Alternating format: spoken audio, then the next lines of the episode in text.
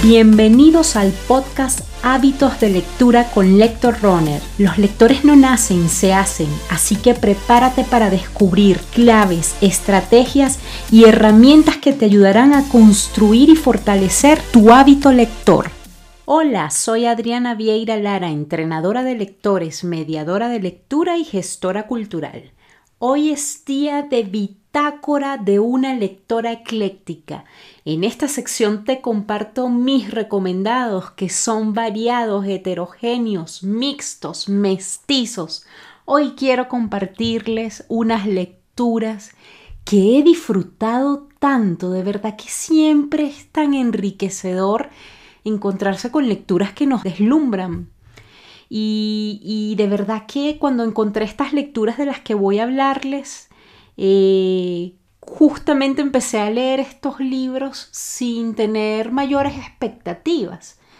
Fíjense, miren, el primer libro del que quiero hablarles se llama Martes con mi viejo profesor de Mitch Albon. Miren, yo les puedo decir que este libro yo me lo he encontrado en por años en mi vida y nunca había decidido leerlo.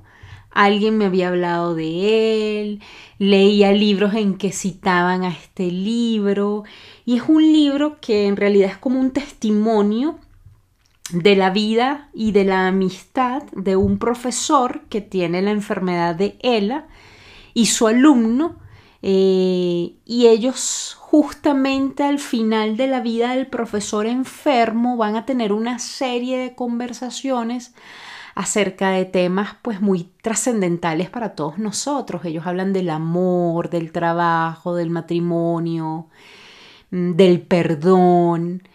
Entonces es un libro muy conmovedor y es un libro que se lee muy rápido y yo creo que es un libro que sirve eh, sobre todo para mm, manejar el tema del duelo, pero sobre todo el libro es un libro muy humano, un libro que nos permite reflexionar acerca de pues esa calidad y esa humanidad eh, que debemos de alguna manera cultivar en esta oportunidad que tenemos, que nos da Dios de, vivir esta vida, ¿no?